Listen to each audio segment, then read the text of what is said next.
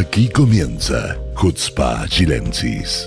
Esta charla distendida que le proponen Sivan Gobrín junto a Gabriel Colodro y Hernán López. Bienvenidos.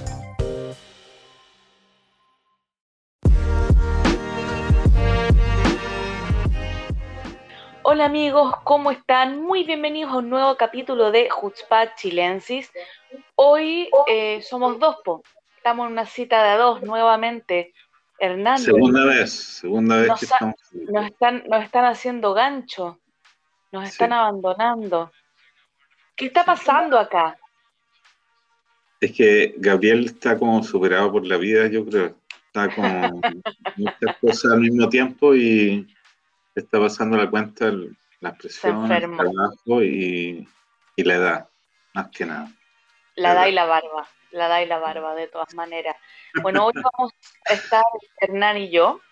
Eh, Gabriel está enfermito y no nos va a acompañar hoy, pero igual tenemos un tremendo programa para ustedes. Eh, pasaron muchas cosas. Eh, y, ahora en el primer bloque quiero que conversemos, Hernán, un poco lo que, que nos traslademos a Chile.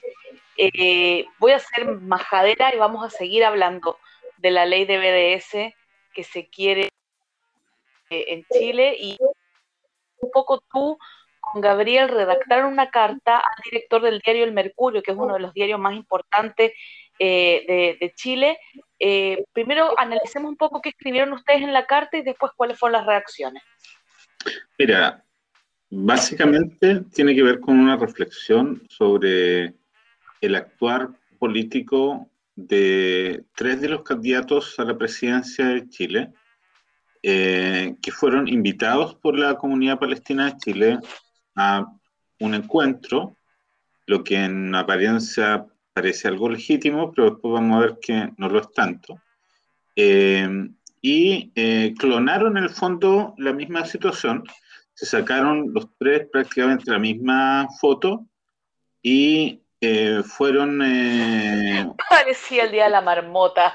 Claro, se, pusieron las mismas personas con la misma, la misma bufanda, esto que le dan los palestinos, la misma sonrisa.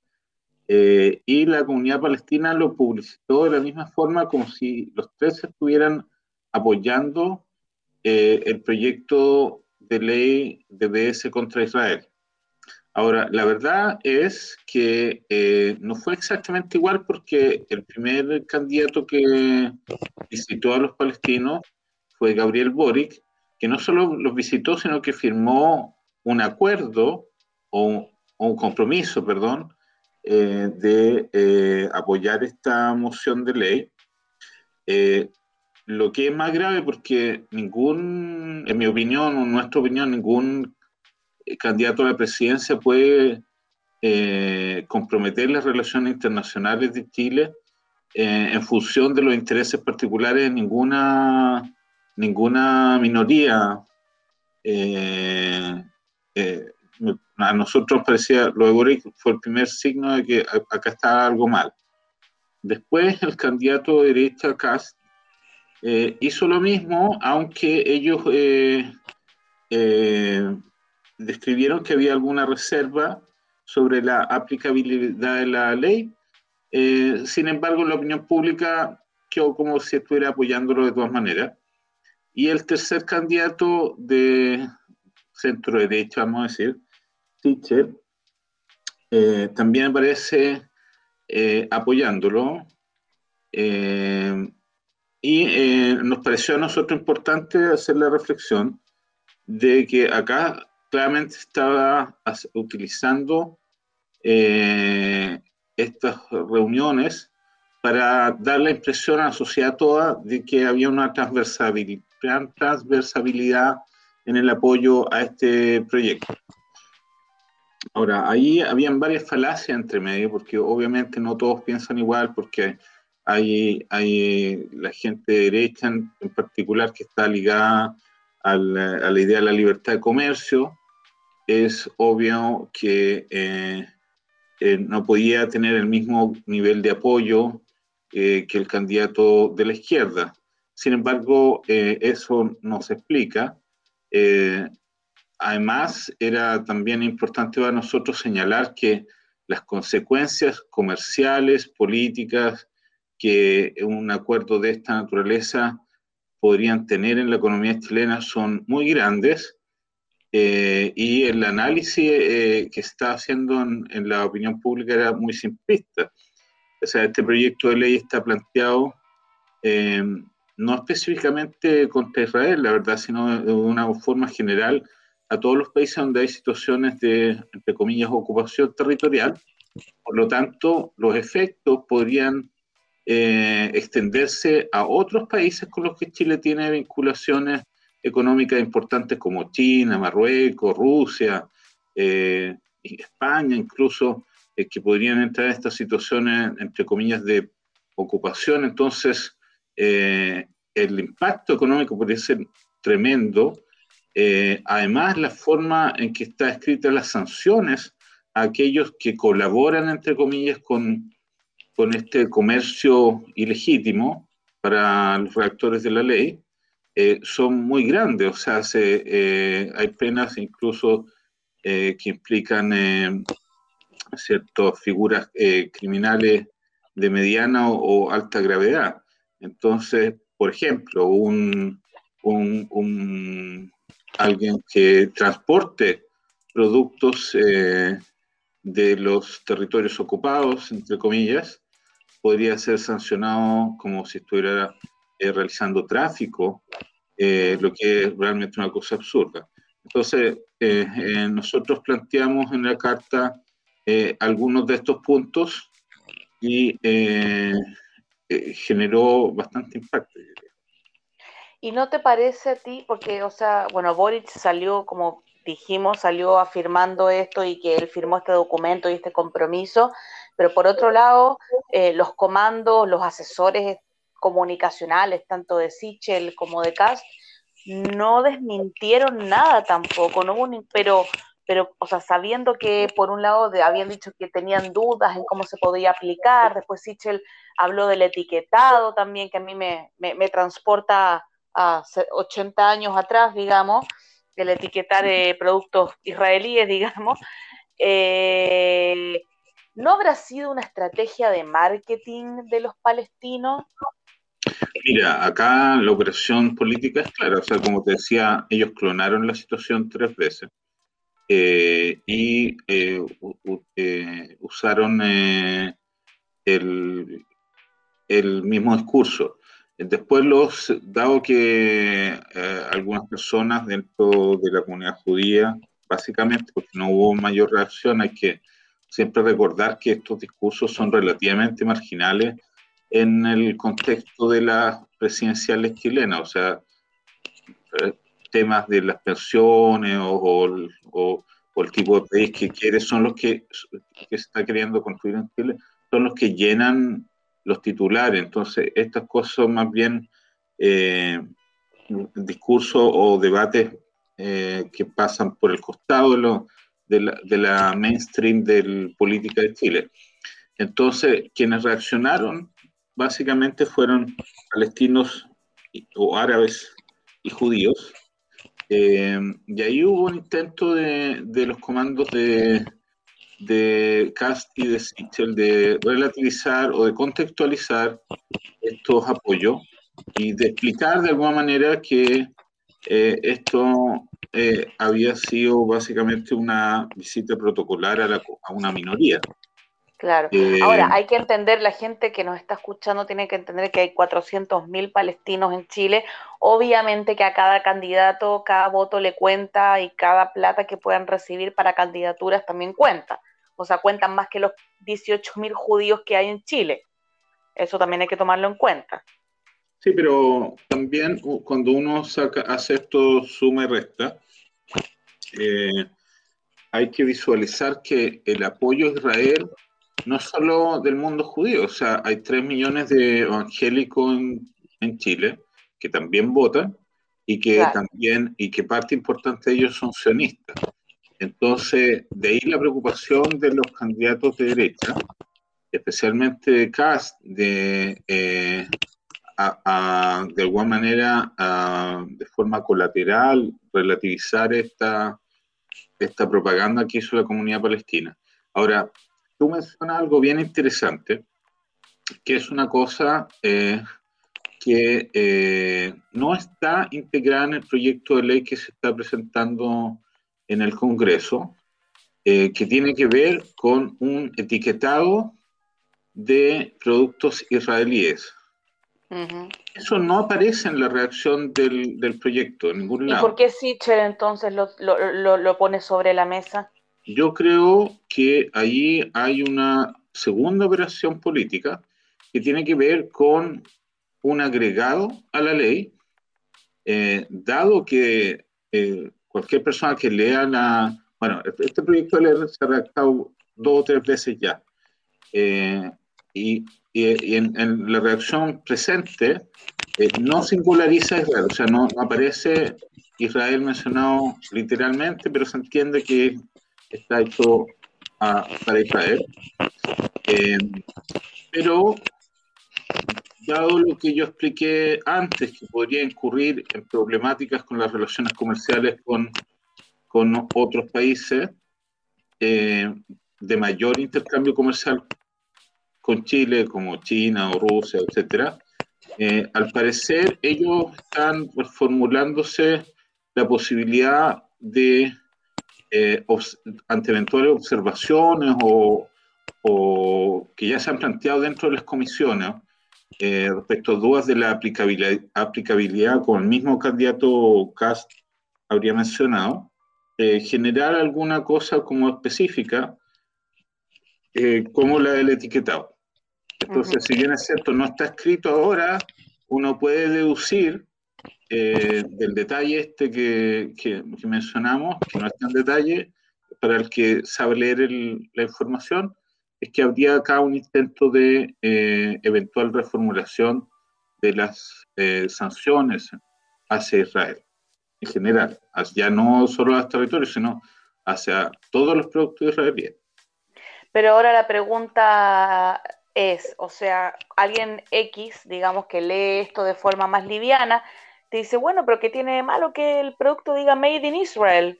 Como dice Made in China, Made in Taiwan, eh, ¿Qué opinas tú de eso? Bueno, ahí eh, hay dos temas que son importantes. Uno es, primero, el concepto este de la libertad de comercio.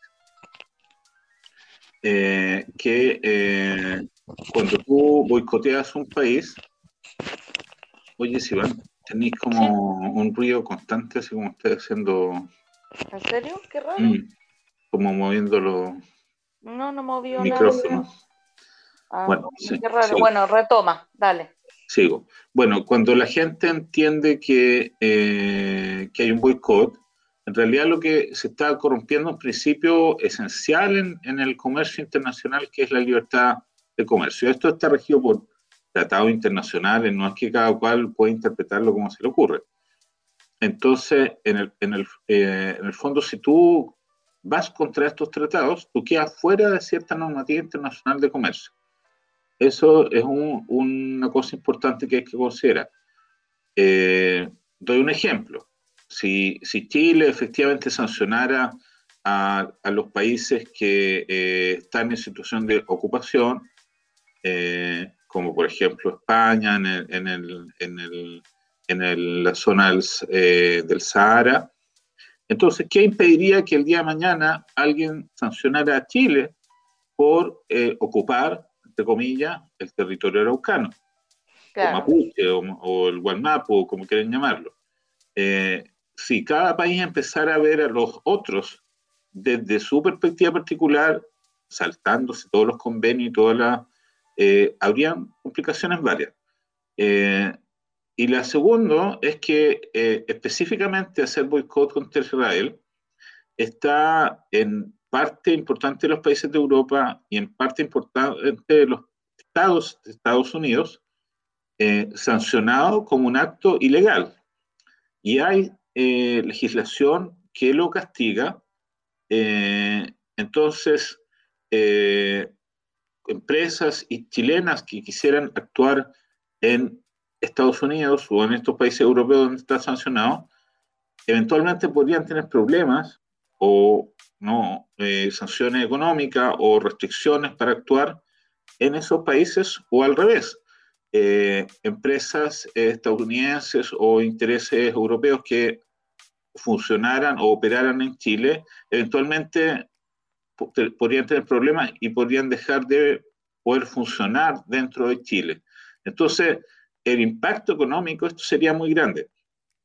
Doy otro ejemplo para que se entienda mejor. Eh, hoy día hay tensiones comerciales entre China y, eh, perdón, no entre China, entre Estados Unidos y Chile. ¿Por qué? Porque eh, los norteamericanos tienen esta guerra económica con China y ya habían advertido a Chile, que es un socio económico importante en América Latina, que por favor priorizar las relaciones comerciales con Estados Unidos y no con China. Cosa que el gobierno de Chile no ha cumplido totalmente. Se, China se ganó algunos contratos importantes en algunas áreas y Estados Unidos hoy día está cuestionando la visa rápida, el acuerdo de visa rápida que existe entre Chile y Estados Unidos. O sea, es, posible que esta visa waiver se acabe. Ahora, eh, este, este tipo de tensiones podrían multiplicarse mucho más si Chile se convirtiera en el país, primer país del mundo que boicotea a Israel. O sea, los intereses norteamericanos podrían reaccionar de nuevo y generar aún más eh, trabas para el comercio internacional con Estados Unidos, lo que puede ser infinitamente más eh, grave para la balanza comercial chilena que una eventual eh, disminución del comercio con Israel, que en realidad es muy menor. Entonces, las consecuencias para el chileno medio, el chileno de la calle, eh, pueden ser sustanciales. No una cosa como lo, la comunidad palestina de Chile plantea, que es una cosa irrelevante, como que, que a quedarse en la crema del mar muerto. No. Es una, es una cosa que puede tener consecuencias económica importante, especialmente en un país como Chile, que entra ya en un proceso de desinversión y de cierta incertidumbre por el cambio de gobierno. Y ahora, eh, bueno, gracias por esta exposición de la ley en general y sus consecuencias. las respuestas que tuvo la carta, o sea, hoy día el, es el presidente de la comunidad palestina, Maurice Camis, contestó, pero los argumentos que él usó fueron cualquier cosa, o sea, puso, por ejemplo, el ejemplo de Irlanda, que es el peor, el peor ejemplo que puede usar, porque justamente ahí es algo que no resultó. Bueno, ellos, para los que nos están escuchando, Irlanda efectivamente tuvo uno de los primeros países donde se intentó establecer esta ley de boicot y efectivamente fue declarado ilegal. Ahora, eh, curiosamente, la, estrategia de la comunidad palestina, tanto en, en las discusiones de la Comisión de Constitución, eh, Legislación y Justicia de la Cámara eh, del, Parlamento, que es donde se ha estado discutiendo esta ley, y también en, en esta carta que tú mencionas del señor este, eh, ellos insisten en mentir, lo que es inaudito en gente que supuestamente son líderes de una comunidad seria, o sea, una mentira flagrante, o sea, eso cualquier persona que lo chequee la información se da cuenta que es mentira. Además, eh, como eh, se mencionó antes, insisten en esta idea del etiquetado eh, como sanción a los productos israelíes, cosa que no es parte del proyecto, o sea, la gente inmediatamente va a pensar que el etiquetado es una opción que está planteada dentro del proyecto y, también es una segunda mentira. O sea, ya no es ni siquiera una falacia, una mentira, lisa y llanamente abusan de la, de la inteligencia de las personas eh, y de la confianza, porque la comunidad palestina es una comunidad que se parece seria ante el chileno medio, y la verdad es que ellos están actuando desde la mentira y el engaño pero yo siento que ellos como que su discurso lo repiten como loro y que la ley internacional y que los tratados internacionales y que dale con la ley internacional, pero no, yo creo que ellos ni saben lo que dice la ley internacional. Ellos como que siento que repiten el discurso como loro para que le quede a la gente, pero no lo explican, no lo contextualizan. No, porque juegan desde, desde la emoción. Entonces, eh, primero, la gente en general en Chile, ninguno está involucrado en estos tratados internacionales o cosas que son de cierta complejidad.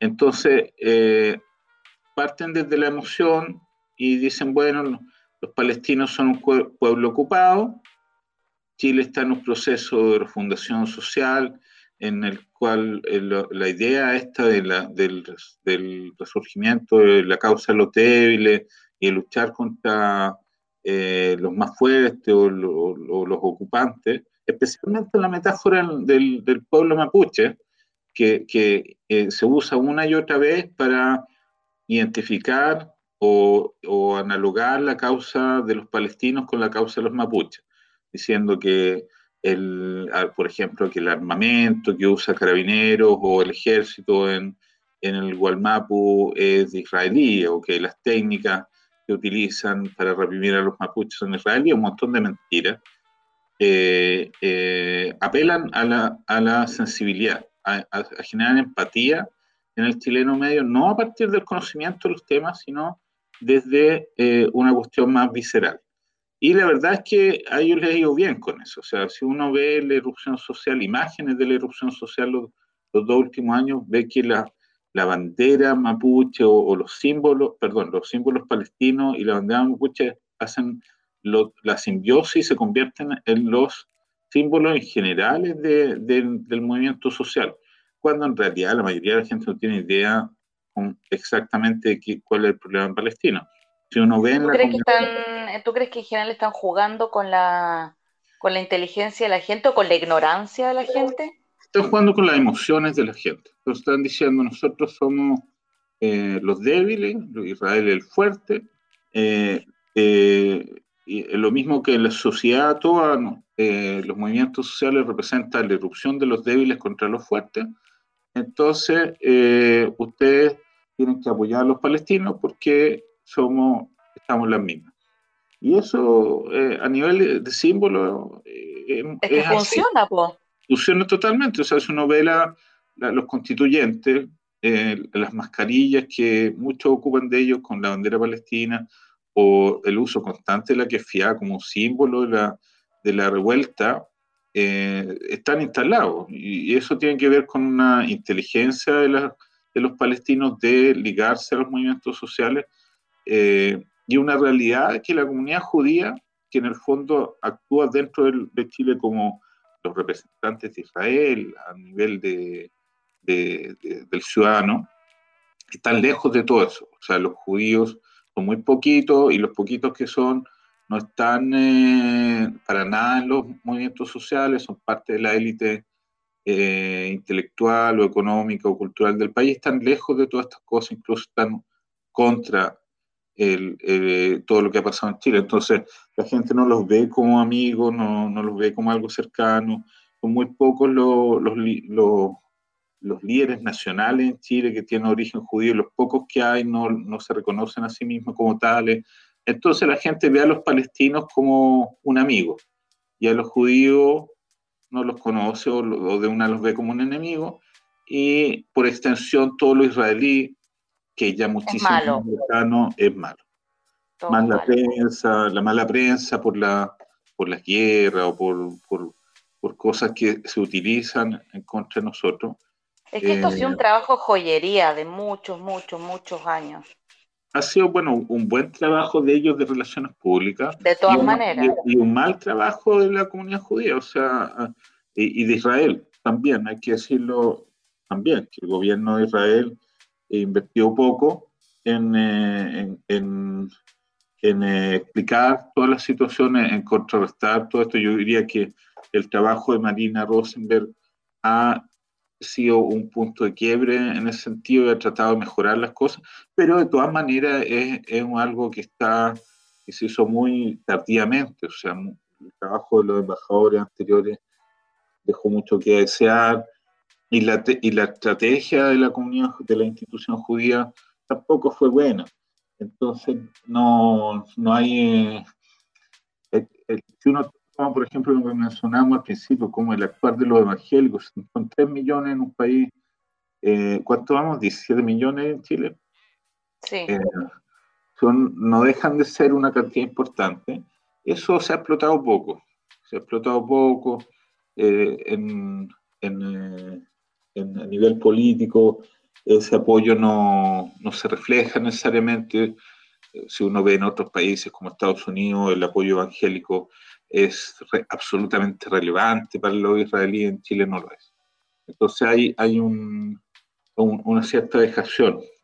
El hecho mismo de que la comunidad chilena de Israel tenga un rol tan preponderante en la batalla contra el BS en Chile, no solo habla bien de nosotros, sino que habla un poco de la soledad con que actuamos en el, en el mundo político, porque no hay mucha gente más que lo haga.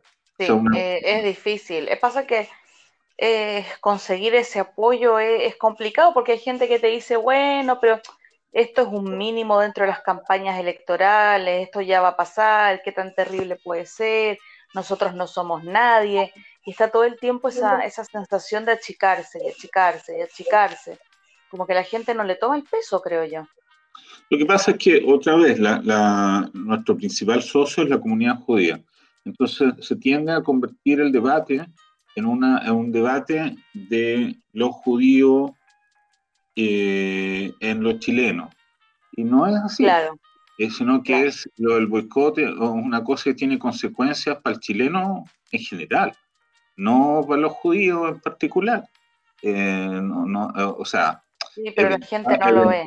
Eventualmente podría redundar en alguna cosa antisemitismo, qué sé yo, cosas que nosotros conocemos, pero las, las matrices del antisemitismo tienen que ver con cosas mucho más profundas que un, que un tratado comercial con Israel. Entonces, lo que habría que explicar, lo que hemos tratado de explicar o lo que se trató de explicar en la carta, que en realidad esto es algo que compromete el interés nacional de todos, no de, no de 20.000 o 15.000 judíos en, Chile, no de un Estado, no el Estado de Israel solamente, sino que compromete las relaciones de Chile con muchos países, con muchos, eh, eh, para, para, los lugares de trabajo y los emprendimientos de muchas muchos chilenos y chilenas en todo, eh, a, lo largo de todo el país. Entonces hay que desjudeizar, entre comillas, este, este debate. claro, no, es un problema de los judíos, es un problema de todos los ciudadanos chilenos. Y en ese sentido, también la comunidad judía tiene que entender que nosotros, por ejemplo, como una entidad chilena, tenemos todo el derecho eh, y la obligación también de plantear nuestros puntos hacia toda la ciudadanía. Eh, hay ahí también una, una, una autocrítica en términos eh, de que, o sea, una autocrítica, una crítica, digamos, de que eh, eh, no, no, todas las entidades o no todas las personalidades judías vieron con buenos ojos nuestra carta. Mm. A, a, ellos, bueno, me toca decir que en realidad nosotros ejercimos un derecho ciudadano que es inalienable a, a cada persona y, por supuesto, es indiscutible a una organización de chilenos en el extranjero. Así que en ese sentido les pido que entiendan que eh, es nuestro deber y obligación proteger las relaciones entre Chile e Israel. No Muy somos, bien dicho. Si tú, te presentaras, si tú te presentaras para, para, candidato, a lo mejor votaría por ti. A lo mejor. Yo, mira, espero, espero, espero que si la convencional cumple lo que dijo, o, o, o, lo que la mayoría de los convencionales han dicho de crear eh, espacios de representatividad para los chilenos fuera de, de Chile, eh, y efectivamente se creen tres zonas exteriores. Eh, una de ellas debería ser Asia-África, y, y, espero que nosotros, como una comunidad chilena de Israel, tengamos en, en, ese momento hipotético la oportunidad eh, de plantearnos como eh, algunos, no necesariamente yo, podría ser tú o cualquier otro, como una opción de eh, representantes para los chilenos en extranjeros de la zona África. Eh, bueno, entonces yo hago mi lanzamiento de campaña oficial y tú eres mi asesor. Eso mismo te decir, tú quieres más simpática, tú quieres más simpática, yo eh, totalmente. Bueno, te, nombro jefe de campaña para algo que todavía no sabemos si va a pasar o no, no importa, yo lanzo mi campaña igual, da lo mismo. Sí, Gabriel se va a enojar, Gabriel se va a enojar, le va a quitar el puesto. Gabriel se va por otra parte, Gabriel tiene su puesto en la CNES. En la CNES, ¿no? Gabriel va a ser el primer, el primer eh, miembro de la CNES de origen chileno. Ah, quiero ver eso, espero poder ver eso. bueno, amigos, eh, vamos a cerrar con esto el primer bloque. Vamos a hacer una pequeñísima pausa y vamos con la segunda parte de Hutzpah Chilense.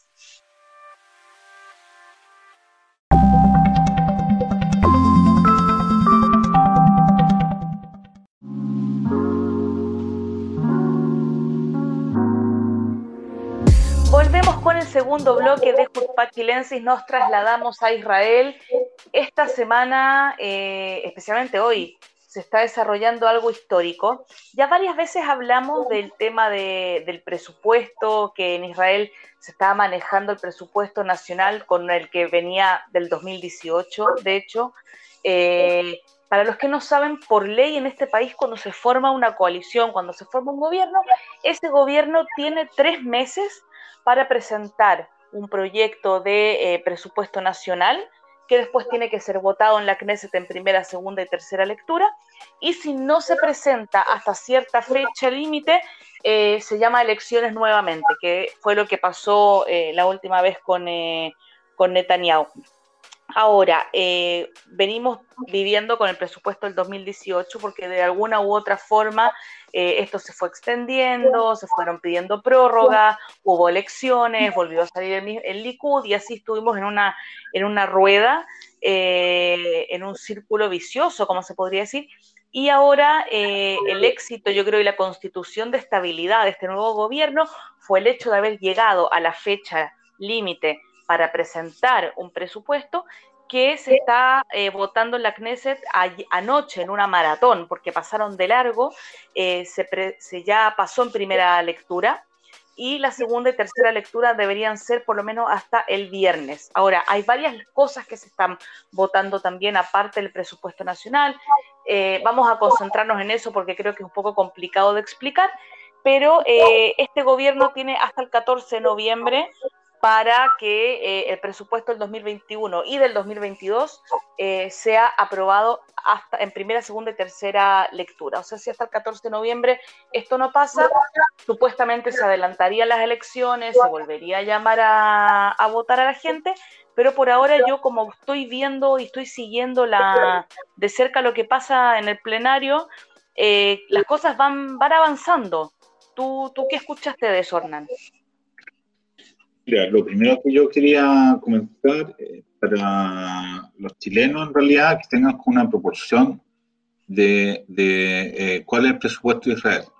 Presupuesto 2021 en Chile, que es un país que es varias veces, por lo menos el doble de población que Israel, en Chile fue de 73 mil millones de dólares, pero no entrar en, un borichazo y equivocarme en la cifra. Pero ese, es el, dato que yo revisé. Eh, eh, el cambio del presupuesto de Israel para el mismo periodo es de 100, o fue de 194 mil millones de dólares. ¡Wow! Tremenda diferencia, más de la mitad, más del doble. Más del doble, casi llegando al, al triple. Ahora, para el 2022, el presupuesto que se plantea el gobierno es levemente menor, es de 183 mil millones. Es que están considerando el corona primero este año, como que lo están considerando aparte. De hecho, Bennett presentó un fondo de emergencia de corona, así como, como una, un picadón, así como una cuenta de ahorro, entre comillas, eh, para dejar aparte por si se viene otra ola de corona o si es que llega a pasar algo o no. Claro, hay, hay modificaciones en el presupuesto nacional eh, que son interesantes. ¿Por qué? Porque, eh, hacía la reflexión de la cantidad.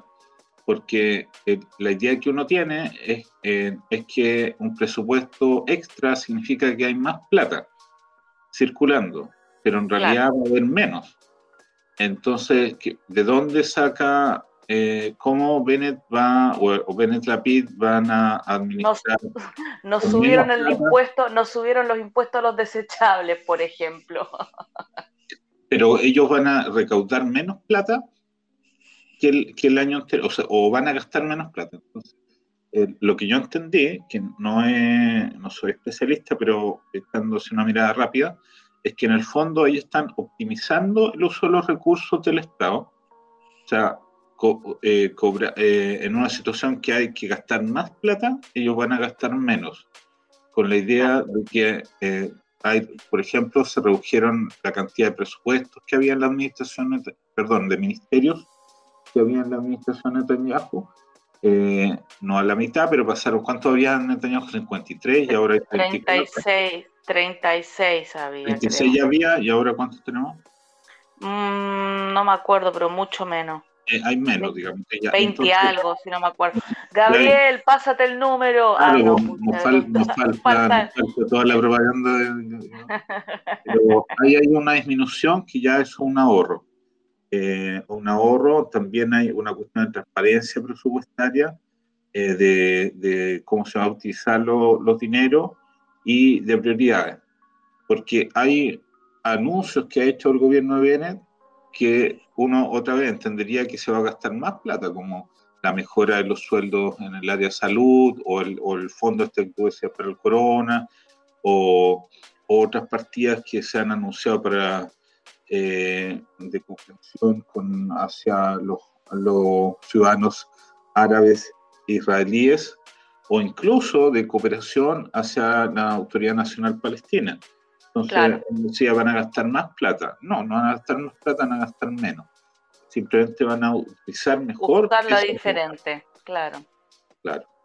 Eh, eso es lo que a mí personalmente me llamó la atención. Y lo otro que quería comentar esto eh, de eh, los 9 mil millones de dólares que van directamente hacia compensar de alguna manera la, la, situación de los ciudadanos árabes israelíes, que alegan históricamente un problema de poca inversión social y el gobierno de Bennett Lapid estaría iniciando un proceso de eh, recuperación de eh, esas áreas, eh, lo que podría ser inmensamente importante para la paz social.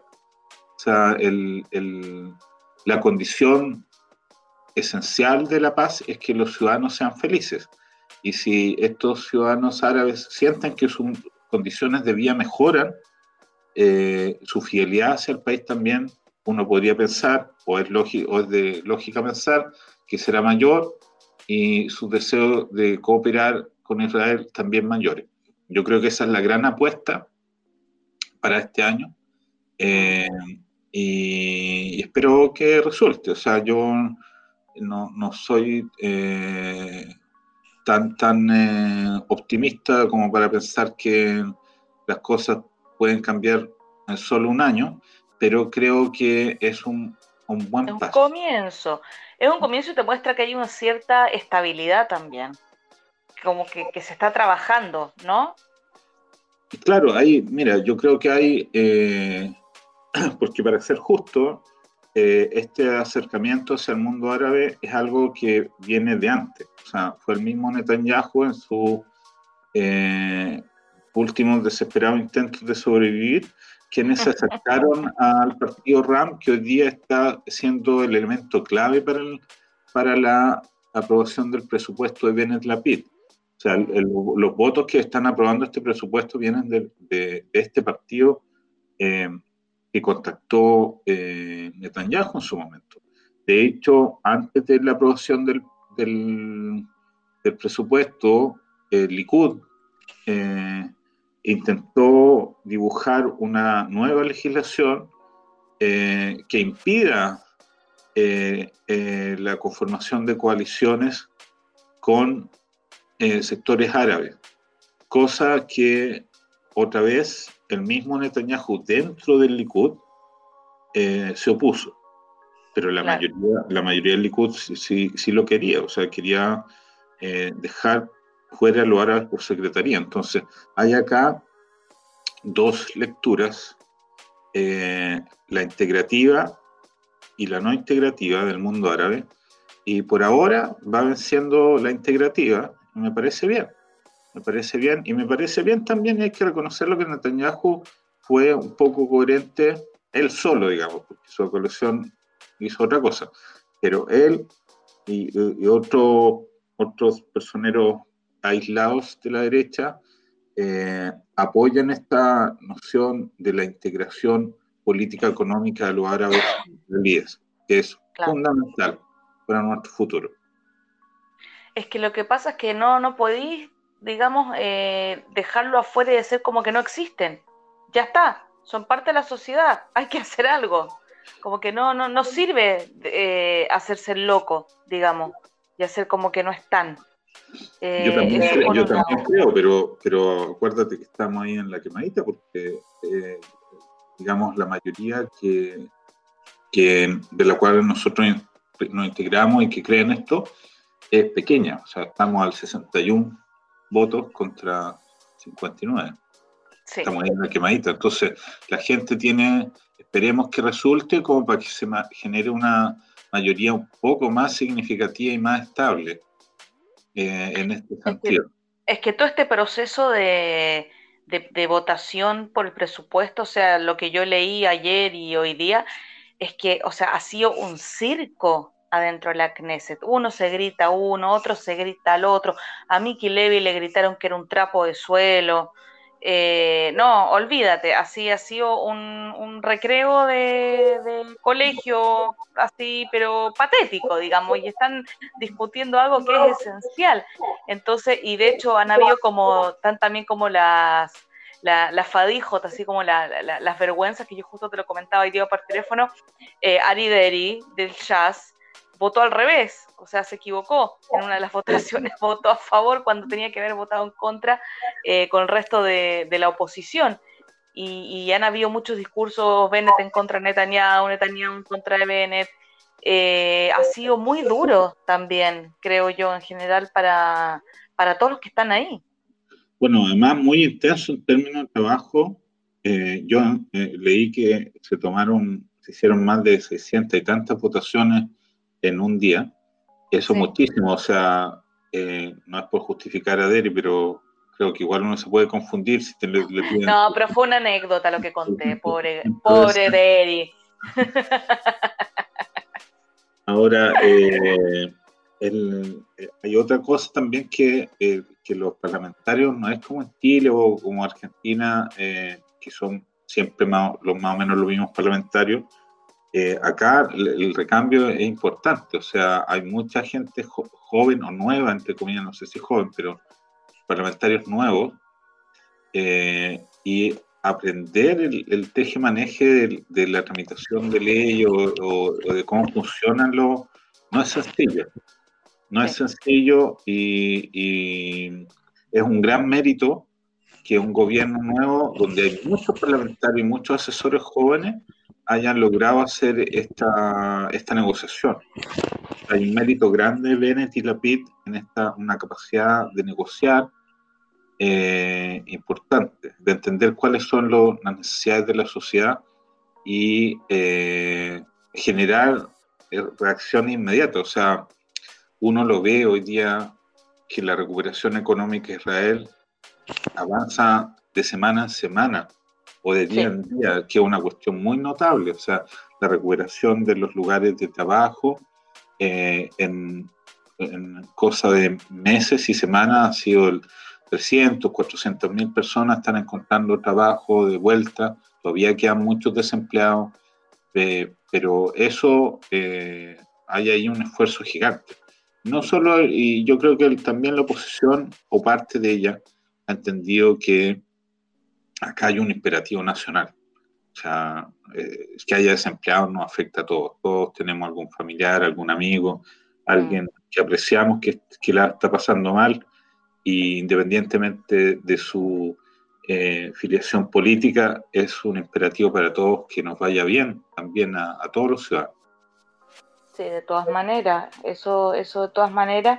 Eh, yo quiero tirar una anécdota que me dio mucha risa. Eh, a Víctor Lieberman, el, ministro de, ¿cómo se dice? De Hacienda, tiró un, eh, un tuit que decía, que a mí me dio mucha risa, decía, la última vez que tuvimos presupuesto, Francia ganó el Mundial, Neta Basilay ganó el Eurovisión, el Corona no existía y no sé qué otra cosa tiró del 2018, pero me dio mucha risa. O sea, un gallo que en general es como súper serio y todo, se tiró un tuit así irónico, como para contar que, de que ya el presupuesto había pasado a la primera lectura. No sé, me pareció genial.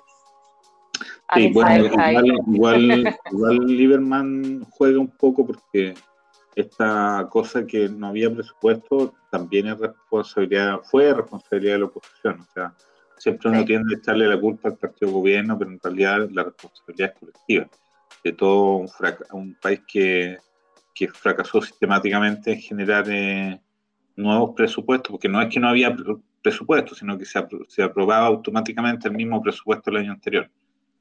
no, y hay eh, que entender también, y ahora sí, en un momento en, en, eso yo le encontraba la razón a Netanyahu, en el momento cuando empezó el corona, que también había que aprobar presupuestos, que fue cuando se hizo este gobierno en conjunto del Likud con Cajón Laván. ¡Wow! Eh, ¡Qué tiempos aquellos! Eh, eh, Netanyahu en su momento dijo que no se podía hacer un presupuesto anual por la incertidumbre económica que traía el corona y que solamente se podía hacer cada tres meses. Y ahí también, y, eso yo le encontré la razón en ese sentido, porque bueno, las situaciones también van cambiando. Bueno, la todo, digamos, porque yo creo que nadie sabe exactamente qué, qué, qué, es lo que iba a pasar y la, y la, dimensión profunda que tuvo el corona en la economía mundial. Y, claro, bueno, por otro lado, y hay, hay, que ser justo de nuevo con el gobierno de Netanyahu, que construyó durante mucho tiempo una base, un colchón económico que permitió resistir todo lo que estaba pasando, o sea, porque todo esto esfuerzo hay que pagarlo con plata, el país tenía reservas, tenía orden fiscal, no tenía inflación, un montón de elementos que a nivel general son relevantes y que no, uno no tiene que darlos por sentado, o sea, el, eh, uno que viene de Chile, donde la inflación, si bien es cierto, ha sido controlado, no ha sido, no, no ha sido eh, eh, cercana a, a, lo que pasa acá en Israel. Yo siempre digo, yo llegué el año 98 acá, hasta ahora la inflación es prácticamente la misma, que es una cuestión. Sí, yo te digo que esta, esta vez, la, mira que yo manejo y por primera vez hace años que veo que la benzina sube de precio acá. Claro, muy, muy poquito, considerando, bueno, no tan poquito, pero considerando todo el descalabro, es dentro de todo algo eh, no, está controlado. O sea, en Chile tienes la benzina a mil pesos, digamos, que nunca lo viste, la benzina a mil pesos en Chile. Pero acá, digo, por primera vez vi que subió la benzina. Heavy. Bueno, igual hay ciertas deudas, ahora que tú mencionaste, por ejemplo, el, tema de lo, del, precio, del costo de vida. Del, Los departamentos. del costo de la vivienda. Son deudas que no están saldadas en este presupuesto. Eh, la situación día a día, eh, si bien es cierto, no va a empeorar, tampoco es que vamos a mejorar. O sea, no sé tú, pero yo veo mi sueldo y la cantidad de impuestos que pago. A pesar de ser socialista en mi corazoncito socialista, me voy a pagar la cantidad de impuestos que pago. Sí, es tremendo. Eh, es una carga para las personas muy grande. O sea, yo no soy un millonario, no soy un empresario, soy un trabajador, vivo mi trabajo eh, y pago una cantidad muy grande de impuestos, muchísima plata, eh, y los servicios que el israelí promedio recibe de vuelta, o, si uno quiere ver los servicios que uno está comprando con esos impuestos, eh, algunos de ellos son buenos y otros no tan buenos. O sea, yo lo viví hace poco con la crisis esta que tuve de salud, que llegué al servicio público de atención pública, que caí entre la atención pública y la atención privada, y a pesar de que pago una cantidad importantísima de dinero en mis seguros de salud, eh, la atención que recibí no fue la mejor. ¿Tú tenés seguro complementario privado al Cupat Holim? Porque yo no. No, yo tengo, yo tengo, o sea, tengo un seguro, pero tengo un seguro más simple, medio cagado. Entonces no tengo, no gasto más porque es un enredo, porque tengo los seguros que yo pago a modo personal, más los seguros que yo tengo a través del kibutz. Mm, okay. pero, pero, ah, pero es que vivir, en un kibutz es diferente. Claro, pero uno tendría la idea, o sea, yo tenía la idea de que uno podría recibir una salud diferente y no es tan así, no, es, no, es, tan, no, es mala, digamos, me atendieron, qué sé yo, pero igual la sufrí. Eh, entonces, eh, eh, a, lo que voy es que lo que uno paga contra lo que uno recibe no es necesariamente cercano. y, eso no se corresponde al nivel de productividad del país, ni al, o sea, Israel tenía, debería tener un mucho mejor nivel de vida del que tiene. O sea, si uno compara Chile, como decíamos antes, que tiene un, presupuesto, por dar alguna indicación, muchísimo menor, las condiciones de vida en Chile en general y las condiciones del, israelí en general eh, no están tan, tan distantes. No, pero en Chile es para el que puede pagar, el Chile es para, que, para el que puede pagarse la ISAPRE, por ejemplo. está bien, pero por ejemplo el, tema de la salud, en Chile el, perdón, de la vivienda, en Chile gran parte de los chilenos tienen su casa propia y hay políticas de Estado para que la gente tenga su casa propia.